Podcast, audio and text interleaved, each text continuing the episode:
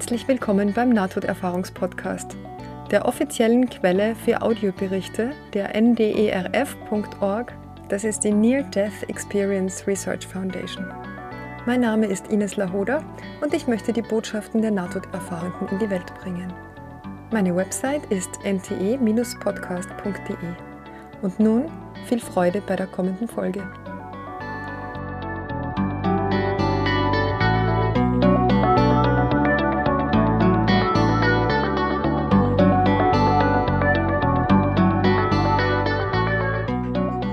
Lieber Moritz, schön, dass du da bist. Herzlich willkommen beim Nahtoderfahrungspodcast. Ähm, ich freue mich sehr, dass du dabei bist. Danke für deine Bereitschaft, ähm, deine Geschichte zu erzählen.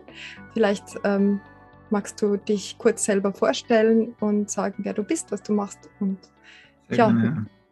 Also, hallo erstmal, ich äh, bin der Moritz, äh, bin 27 Jahre alt, äh, studiere Medizin aktuell und ähm, ja, ich hatte vor ja, gut drei Jahren jetzt ähm, eine Nahtoderfahrung ähm, und das Ganze im Rahmen einer Hirnblutung. Ähm, und das wiederum im Rahmen äh, der Behandlung eines gutartigen Hirntumors, äh, einer sogenannten arteriovenösen Malformation. Das ist ein Gefäßtumor, ähm, der prädestiniert dazu ist zu bluten.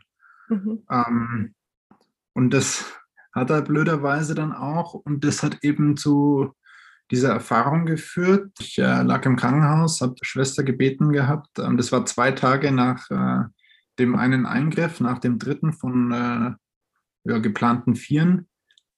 Und ähm, habe die Schwester gebeten, äh, mir ähm, Schmerztabletten zu geben. Die habe ich dann wohl auch noch bekommen, ähm, kann mich aber dann nicht mehr weiter daran erinnern. So, das nächste, was ich dann glaube zu wissen, war dann ein äh, ziemlicher Szenenwechsel. Also es war jetzt nicht so, wie man sich das vorstellt, dass man aus dem Körper gezogen wurde oder man durch einen, einen dunklen Tunnel irgendwie geht oder dergleichen, sondern es war wirklich ein, ein äh, plötzlicher Szenenwechsel. Dass ich äh, von einem dunkelhäutigen Pfleger in äh, den Aufzug äh, des Krankenhauses geschoben wurde, in meinem Krankenbett ähm, mit ihm zusammen dann hoch aufs Dach gefahren bin, ähm, so halb aus dem, aus dem Aufzug raus. Ähm, und äh, ja, dann, wie man sich es eben vorstellt, wiederum äh, extrem grelles Licht da oben von den, von den Wänden reflektiert ähm, auf diesem Krankenhausdach. Ähm, und ähm, habe mich dann abwechselnd selber im Bett liegen sehen und dem, dem Pfleger ins Gesicht. Ja? Und der hat dann ein bisschen beruhigend auch auf mich eingeredet. Und ähm, daran kann ich mich auf jeden Fall äh, sehr, sehr gut und sehr, sehr detailliert erinnern. Habe mich auch, wie gesagt, im Bett liegen sehen und dann auch gesehen, dass ich einen Verband um den Kopf hatte, was ich gar nicht wissen konnte, weil ich eben äh, nicht wusste, dass ich eine Hirnblutung erlitten habe. Ja. Und ähm, dass der Pfleger eben dunkelhäutig war, ist dann in äh, späteren Erlebnissen oder Ereignissen ähm, von, von signifikanter Wichtigkeit auch. Mhm. Dazu komme ich dann gleich noch. Ähm, ja, und dann das nächste, woran ich mich dann wiederum erinnere, ist, dass ich dann, äh, also war dann nach der Sedierung dann wieder, ja? mhm. ähm, als ich dann aus der Sedierung geholt wurde wieder. Ja. Also du hattest die Nahtoderfahrung sozusagen, nachdem die Gehirnblutung stattgefunden hat und du schon operiert worden warst. Wegen dieser das kann ich, kann ich zeitlich nicht genau einordnen. Mhm. Also ja, weil du sagst, du hattest schon einen Verband um den Kopf. Dann gehe ich davon aus, dass es danach mhm. war. Mhm. Ähm, ich habe dort auch, also während der Erfahrung war absolut kein Zeitgefühl oder dergleichen. Ne? Also ich weiß auch nicht, wie lange das gedauert hat, keine Ahnung. Ich würde jetzt mal so schätzen, also auch so von der Konversation, die ich dann mit dem Pfleger hatte, würde ich jetzt mal schätzen, so ähm, 20 Sekunden oder dergleichen, bis zu einer halben Minute vielleicht. Mhm. Ähm, also kann ich absolut nicht einschätzen. Ja. Mhm. Und diese Konversation, die du da äh, erwähnst, wie hat, also äh, wie, wie, habt ihr da gesprochen oder was habt ihr gesprochen? Was hast du gesagt? Er hat, hat mich halt ähm, verschiedene Sachen gefragt, auch um mich so ein bisschen abzulenken, äh, schätze ich jetzt mal. Er hat mich zum Beispiel gefragt, ob ich Fußballfan bin. Und ja, dann, ich will jetzt keine, keine Schleichwerbung hier machen und meinte halt, ja, erste FC Nürnberg, ja. Und dann sagte er nur, oh, zweite Liga, ey. Und ich, ja, peinlich berührt, ja. Ja, und ähm, also das ist so die äh, Konversation, an die ich mich erinnern kann. Ja, ja weiter geht's da leider nicht. Hm. Ja, und das helle Licht, das du gesehen hast, also viele beschreiben das ja als, als sehr hell, aber es blendet nicht. War das für dich auch so? Oder, ähm, also es war definitiv nicht äh, blendend. Nein. Mhm. Und hast du irgendwie eine Lichtquelle gesehen? Also wo das herkam? Ich gehe davon aus, dass es von den reflektierten Wänden da oben kam. Mhm. Mhm. Aber jetzt auch im Nachhinein, wenn ich darüber nachdenke, macht es absolut keinen Sinn, dass mich ein Pfleger im Krankenbett aufs Dach hochfährt, weil da war absolut nichts Relevantes. Ja? Also ja. weder irgendwelche Untersuchungsräumlichkeiten ja. oder dergleichen. Ähm, von dem her, also es macht für mich ähm, auch retrospektiv absolut äh, keinen Sinn. Ja? ja, und der Pfleger, also gab es den wirklich? Hast du den dann nochmal wieder getroffen? Ich, oder? Äh, habe in der, in der Phase der Nachblutungszeit, also der Akutphase quasi, nicht weiter darüber nachgedacht gehabt. Also die Gedanken kamen mir dann erst etwas später, dass das eine Nahtoderfahrung hätte sein können. Und ähm, also ich, ich kam nicht dazu äh, zu fragen und hatte auch andere Sorgen und Gedanken. Mhm. Ähm, aber jetzt, als ich jetzt dann äh, im Nachhinein gefragt hatte, ähm, konnte mir keiner so wirklich beantworten, ob es da einen dunkelhäutigen Pfleger gab. Und warum so der mit dir aufs Dach gefahren ist. Genau, richtig, ja. Mhm. Ähm, also äh, ich gehe nicht, auf blöd gehe ich nicht davon aus, dass es den gab, ja, weil ich habe auch meine Eltern angefragt gehabt und die konnten mir das nicht beantworten. Ja. ja. Ähm, von dem her glaube ich ja, nicht, dass es den gab. Hm. Warst du da angeschlossen an irgendwelche Geräte oder wie, wie wo bist du also aufgewacht? Also, Im, im ich, Aufwachzimmer oder auf der Intensivstation? Dann oder? intensiv dann aufgewacht, genau. Ja. Mhm. Aber in dem Bett, da war, da war nichts zu sehen von irgendwelchen Schläuchen oder? Geräten, ich war intubiert, aber die habe ich während der NATO-Erfahrung nicht äh, gesehen gehabt. Äh. Mhm. Oder auch sonst keine Gerätschaften. Mhm, mhm, mhm. Und das, also auch kein, auch du warst nicht intubiert in der NATO-Erfahrung? Nein, ich konnte auch mit dem, mit dem Pfleger reden. Ja, okay. Aber es war immer wieder im Wechsel auch tatsächlich. Also, dass ich mich mal im, im Bett habe liegen sehen und dann wieder dem, dem Pfleger ins Gesicht geschaut habe. Ja. Und ja, also es war, ja, interessant. Ja. War spannend tatsächlich, ja, auch äh, für mich. Ja. Also. ja. Ja, und wie hast du dich dabei gefühlt? Also hattest du Angst oder, oder warst du erstaunt oder warst du neugierig oder wie, wie hat sich das also angefühlt? Also in, in der Situation selber muss ich sagen, dass ich relativ wenig bis gar nichts gefühlt habe. Mhm. Also weder Furcht noch Angst, aber auch jetzt kein, kein großes Glücksgefühl oder sowas. Mhm. War halt ich war auf jeden Fall, ich war auf jeden Fall, genau, ja, es war halt so und ich war auf jeden Fall überrascht über das Licht auch. Ähm, konnte das eben nicht zuordnen auch. Ja. Also jetzt im Nachhinein gehe ich davon aus, dass das von irgendeinem Schornstein oder dergleichen oben auf dem Dach äh, reflektiert wurde. Also dass es Sonnenlicht war. Ja. Mhm. Mhm. Was es genau war, kann ich dir leider nicht sagen. Ja. Okay. Und wie ging es dann weiter für dich? Also du bist dann aufgewacht in Sedierung und ja, ähm, also dazu sei gesagt, dass ich unfassbares Glück hatte, dass ich überhaupt überlebt habe und mhm. dann auch so gut überlebt habe. Ich lag keinen Tag im Koma, wobei das nach Hirnblutungen in der Regel so ist, dass die Leute tatsächlich mehrere Jahre im Koma liegen. Mhm. Und da haben extrem viele glückliche Umstände zusammengespielt und äh, man kann gut und gerne auch von Wundern sprechen, dass ich, äh, wie gesagt, also überhaupt überlebt habe. Ähm, und deshalb glauben auch tatsächlich ähm, hochgradigste ähm, georgisch-orthodoxe Gläubige, also wirklich oberste, also, äh, oberste Linie der Hierarchie, ja, glauben tatsächlich, dass ich von, von oben äh, quasi gerettet wurde Mhm. Ja. Und ähm, da kommt jetzt wieder der, der dunkelhäutige Pfleger ins, ins Spiel. da wohl deren höchster Heiliger wiederum der heilige St. Mauritius sein soll, also ist. Ne? Mhm. Wie heißt der? Und heilige St. Mauritius, also, also heiliger St. Moritz. Ne? Und da auch wieder die, die Verbindung mit meinem Namen. Ja, Moritz. ja. Mhm. Und es ist überliefert, wenn man das so sagen darf, ähm, dass der dunkelhäutig war. Und äh, da ist ihnen dann wirklich äh, wortwörtlich die, die Kinnlatte runtergeklappt. Also als sie mhm. dann meine Version oder meine Perspektive der Geschichte gehört haben. Ja. Und dann war es ihnen klar, ja, dass ich äh, auch vom heiligen Samaritius quasi da wieder vom Himmel quasi runter in den, in den Aufzug zurück und äh, runter ins, ins Leben wieder geschoben mhm. und gefahren wurde. Ja. Hast du von dem vorher schon was gehört gehabt? Also bist du, was für Glaubensrichtung, wie bist du erzogen worden? Warst du da vorher schon sehr gläubig? ich gehöre der evangelischen Konfession an, also bin evangelisch getauft, ähm, habe persönlich nie wirklich an die Kirche und insbesondere nicht an, an, die, an das Konzept einer Kirche geglaubt. Ich habe mhm. geglaubt, dass es da was gibt, ähm, war aber schon immer eher so auf der Schiene Naturwissenschaften und, und äh, Glauben an die Natur. Ähm, behaftet quasi. Ja? Also ich habe nie an, an einen äh, weißen, bärtigen Mann geglaubt, äh, mhm. den dann verschiedene Religionen verschiedene Namen gegeben haben. Ja?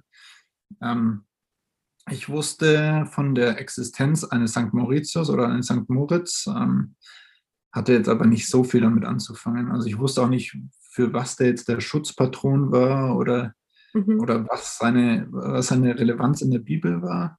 Was ist der, was ist der, von was ist er der Schutzpatron? Ja, also von der Armee, soweit ich weiß jetzt im Nachhinein. Mhm. Wurde mir das dann auch von diesen hohen Geistigen äh, eben äh, herangetragen, dass dem wohl so sei. Jetzt hoffe ich, dass äh, deine Hörer nicht äh, mich eines Besseren, Besseren belehren könnten und ähm, jetzt sagen, ja, das ist totaler Schwachsinn. Ähm, aber das äh, wäre so das, was ich, wäre so mein Wissensstand quasi. Mhm.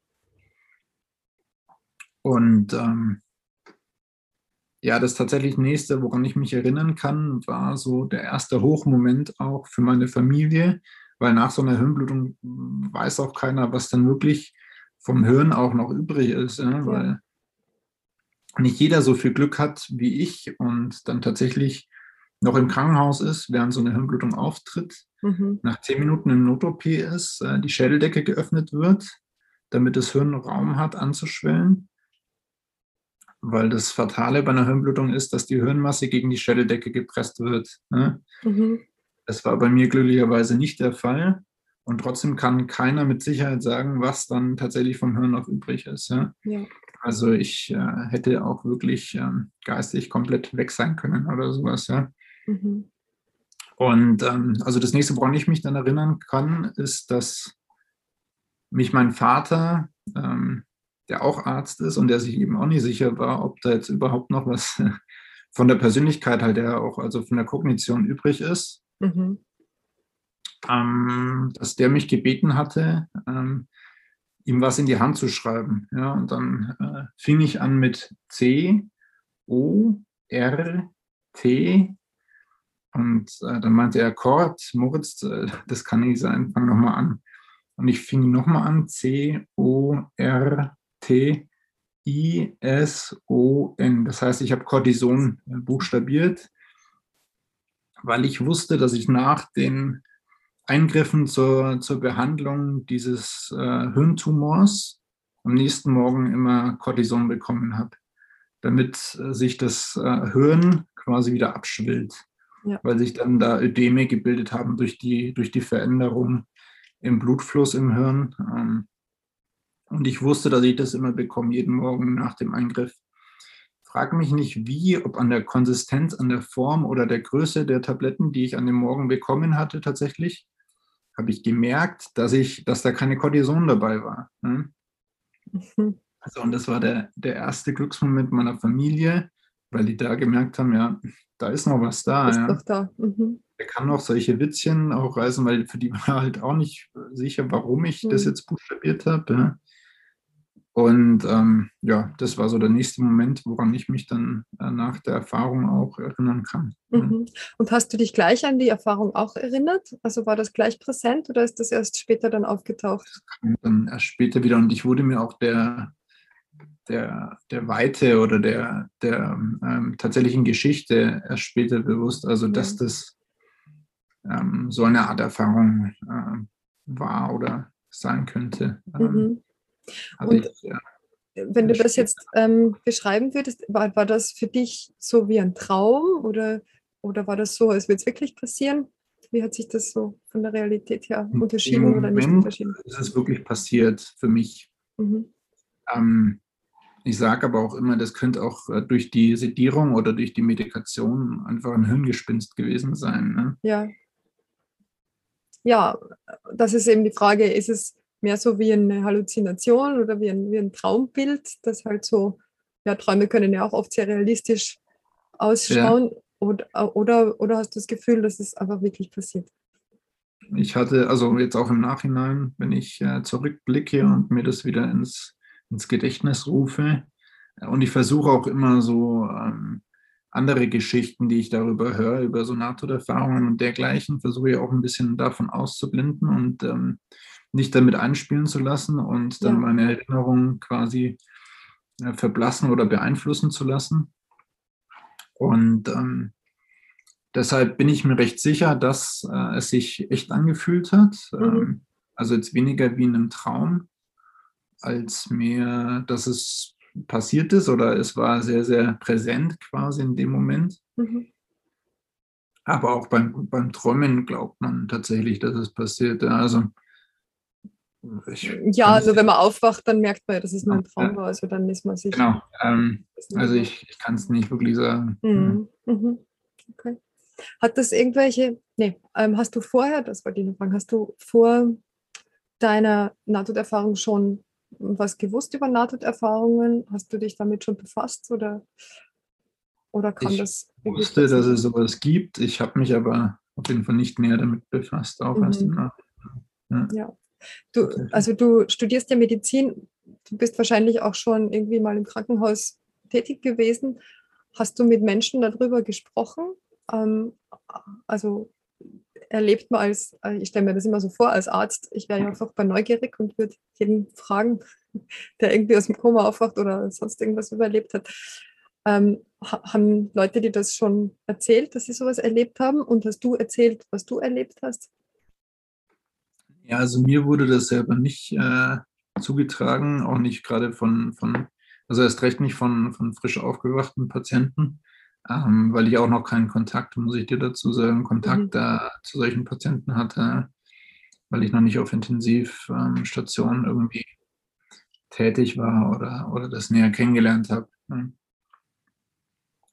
Also ich selber habe davon nichts gehört und ähm, bin aber bei Recherchen äh, nach solchen Nahtoderfahrungen schon über einige auch, auch Intensivmediziner gestoßen. Vielleicht kennst du wahrscheinlich, kennst du diese Quellen auch. Ähm, die äh, eben fix von solchen Nahtoderfahrungen äh, überzeugt sind, tatsächlich. Ja. Also aus, aus zweiter Hand sozusagen, wo aus Patienten aufwachen und das erzählen. Ja, ich ja. kenne eigentlich eher die Gegenseite, wo Mediziner dann versuchen, das irgendwie zu erklären als, als Gehirn, nicht, Ge Gehirn, letzter Aufschrei des Gehirns, das halt noch irgendwas produziert. Ja, das, das habe ich tatsächlich auch gelesen. Ja. Mhm. Aber es gibt dann auch viele Naturwissenschaftler, die ähm, sich auch äh, das auch so ein bisschen versuchen zu erklären, sich es aber nicht erklären können, weil es äh, auch für mich jetzt äh, im Nachhinein keine, keine sinnvolle Erklärung gibt, äh, die irgendwie mit einer erhöhten Aktivität des Gehirns kurz vorm Ableben ähm, zu tun haben. Ne? Ja, und dann gibt es ja auch diese Geschichten. Also ich glaube, ich habe einmal eine gelesen, vorgelesen im Podcast oder vielleicht habe ich sie auch nur alleine gelesen, ich weiß nicht mehr, ähm, wo jemand dann also quasi aus seinem Körper rausgeschwebt ist und durch die Decke und durchs Ganze, durch alle Stockwerke und rauf aufs Dach und da lag ein Schuh und später hat man dann nachgeschaut und da lag tatsächlich ein Schuh. Also ich wüsste nicht, wie ein Hirn das produzieren kann. Wüsste jetzt, also würde mir jetzt auch keine logische ähm, Erklärung zu einfallen. Ja. kann ich auch nicht sagen. Nee, aber ich selber habe jetzt auch mit keinem, keinem äh, Arzt drüber geredet, was mhm. da passiert ist oder wie er sich das erklärt. Ja. Also ähm, weiß ja, das wäre ja interessant jetzt, also wenn du ja. im Krankenhaus bist oder so. Dann leider, leider hatte ich da keine, keine Konversation mit, mhm. die relevant für wäre. Tatsächlich.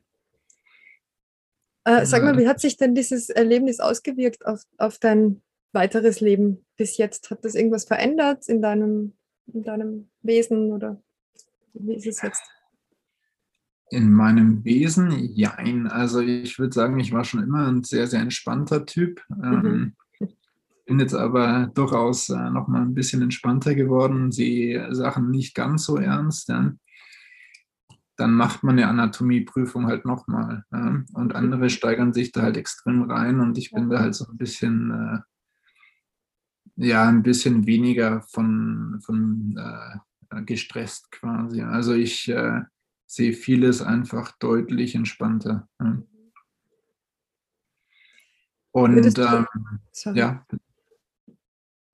Und ähm, Jetzt so in Sachen Glauben, ja, was ich, glaube ich, auch recht wichtig finde in meiner Sache, ist es so, dass ich nie, wie vorhin schon ange, angesprochen, nie wirklich an Gott geglaubt habe. Jetzt im Nachhinein aber echt viel hinterfragt habe, auch so von meinem, von meinem, von meiner Herangehensweise an, mhm. an Religion und, und, an Gott selber. Ähm, also, wie gesagt, ich war davor, vor der Erfahrung immer eher überzeugt, dass die Naturwissenschaft äh, für mich selber mehr Sinn ergibt als, als eine Religion oder als ein Glauben an Religion.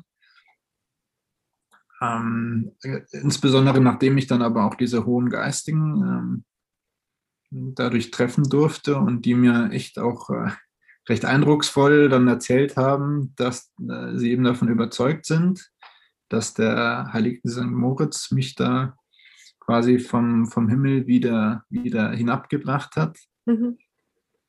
Ähm, ja, habe ich super viel hinterfragt und glaube mittlerweile tatsächlich an äh, sowas wie Gott tatsächlich. Also ich wüsste jetzt nicht, wie ich das genau definieren oder, oder abstecken soll, aber ich glaube schon, äh, dass es äh, definitiv etwas Höheres als, als uns Menschen gibt. Ja. Ja. Ähm. Also du, das interessiert mich ja jetzt nochmal. Du sagst, du warst naturwissenschaftlich und das hat für dich mehr Sinn ergeben. Was genau meinst du denn da? Also dieses Modell mit Urknall und Helium und Wasserstoff oder was das jetzt äh, war. Ähm, was, also genau. das ist für mich auch so, was, also das ist ja auch ein Glaube. Es war ja da auch keiner dabei und ähm, kann das jetzt belegen, dass das so war. Und, und wo kommt Helium und Wasserstoff her? Das war einfach da.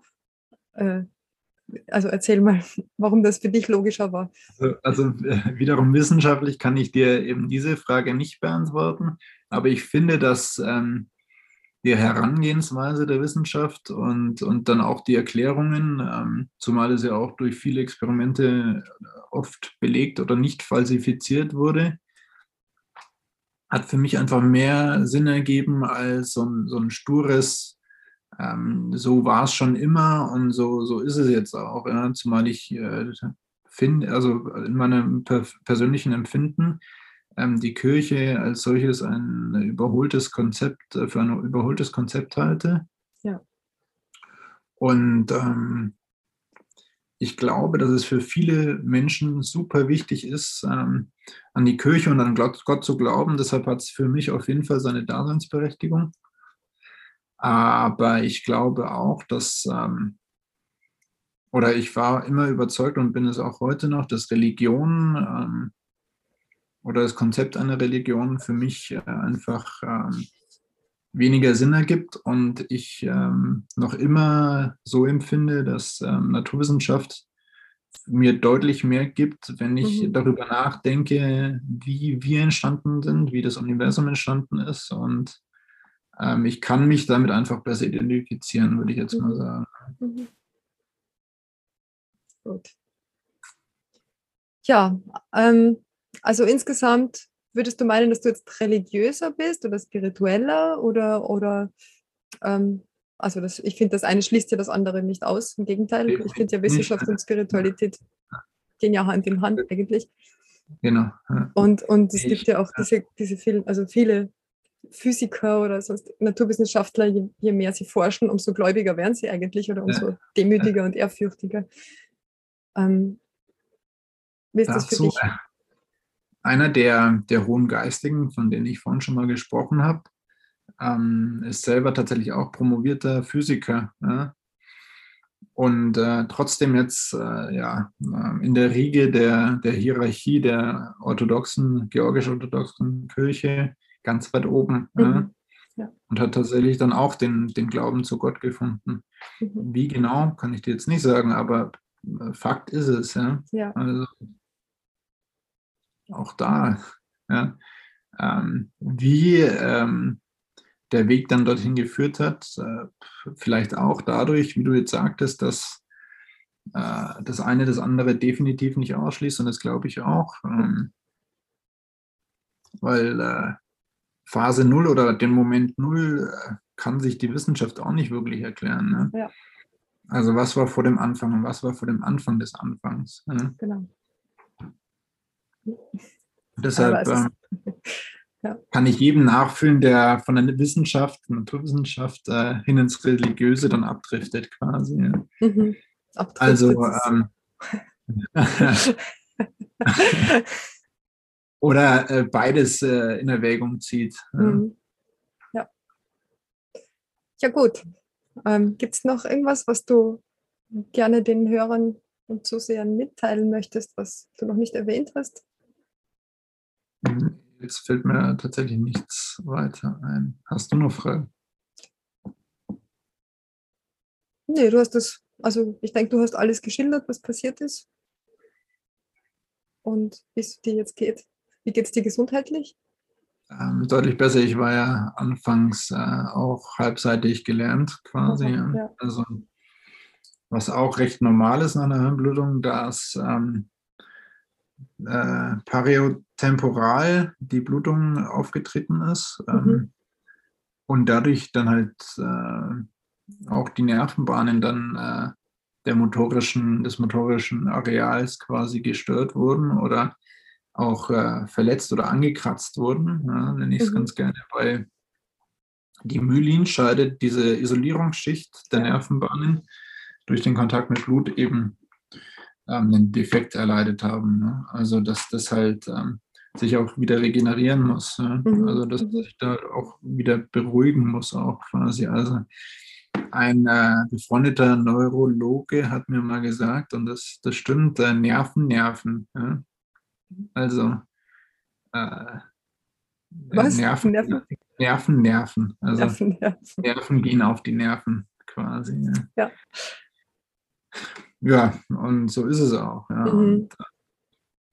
Es ist aber ja. ein stetiger, stetiger Prozess ähm, nach oben, also geht immer bergauf. Ja, mhm. Und äh, auch da, ich habe vorhin schon angemerkt, Glauben äh, versetzt Berge. Ja, und mhm. deshalb hat Religion auch eine Daseinsberechtigung ja. für mich. Und ähm, ja, und es ist ja auch nicht ungewöhnlich. Also es kommt häufig vor, weil du vorher gesagt hast, das grenzt an ein Wunder, dass du so überlebt hast, wie du überlebt hast, äh, wenn nicht sogar überhaupt, dass du überlebt hast. Und das ähm, ist häufig bei, bei Nahtoderfahrungen, dass das eben ein Wunder ist. Ja, also dass Menschen stark verletzt sind oder also ich finde, ja, ich glaube, der bekannteste Fall oder einer der bekanntesten Fälle ist die Anita Morjani, die Krebs im Endstadium hatte und überall schon Metastasen und dann hatte sie diese lange Nahtoderfahrung und kam zurück und innerhalb von fünf Wochen, glaube ich, oder mehreren Wochen, war sie völlig tumorfrei und keiner konnte sich erklären. Ähm, das, das hört man immer wieder und ich denke eben, dass das auch in deinem Fall das so gewesen sein könnte. Wieder auf dem gleichen Konzept quasi, ja. ja. Das, der Körper und vor allem auch das Gehirn hat extreme Selbstheilungskräfte. Ja, auch. unglaublich. Und wodurch die halt aktiviert werden, ist die Frage. Ne? Also warum eine Nahtoderfahrung das macht, dass der Körper sich auf einmal selbst heilen kann, das ist, das ist, finde ich, auch Forschung wert, ja? weil vielleicht könnte man das ja auch irgendwie anders beeinflussen. als, als ja. ja, wer weiß. Ja. ja. also es gibt ja auch, es gibt ja auch die Theorie, dass Nahtoderfahrungen durch, durch die Ausschüttung von DMT äh, mhm. zustande kommen, weil das ähnliche Erfahrungen sind, wenn man also DMT zu sich nimmt. Mhm. Und ähm, ja, also einen Drogencocktail quasi ähm, dir selber verabreicht. Ja. Genau, richtig. Aber es ist eben also auch die Frage, ob das sterbende Hirn das deswegen macht, um uns den letzten Moment noch zu verschönern, sozusagen. Ja. ja oder gut, ob oder das halt, parallel passiert. Ja. Oder halt, um das Hirn nochmal aufzuwecken. Ich meine, wenn man einschläft, dann, dann zucken viele. Ja? Mhm. Das ist auch eine Reaktion des Gehirns ähm, mhm. darauf, dass die Leute halt wegdriften oder halt einschlafen. Und das Gehirn das erstmal nicht zuordnen kann, ob das jetzt was Gefährliches oder ist oder nicht. Und die Person dann halt möglichst schnell wieder aufwecken möchte und dadurch zuckt es dann halt. Ja. ja. Du meinst, wenn man so träumt, dass man stolpert oder irgendwie so. Oder sowas, genau. Ja. Mhm löst das für Gehirn das Gleiche aus, ja. Also ja. auch den Reflex, ja. Da sind ja. dann halt die Areale dann oder die Bereiche des Gehirns trotzdem auch im Schlaf noch aktiv. Ja, ja genau, aber das ist jetzt kein sterbendes Gehirn, sondern ein einschlafendes. Ah, ah, genau. Ja. Und Nahtoderfahrungen wurden ja auch schon beobachtet bei ganz geringer bis gar keiner Gehirntätigkeit mehr. Also wenn man das gar nicht mehr messen kann, man weiß natürlich ja trotzdem etwas noch vorgeht. Ja, da ist halt auch wieder die Frage, wo ist das Bewusstsein? Ja? Genau. Ja, was würdest du denn sagen, wo ist es?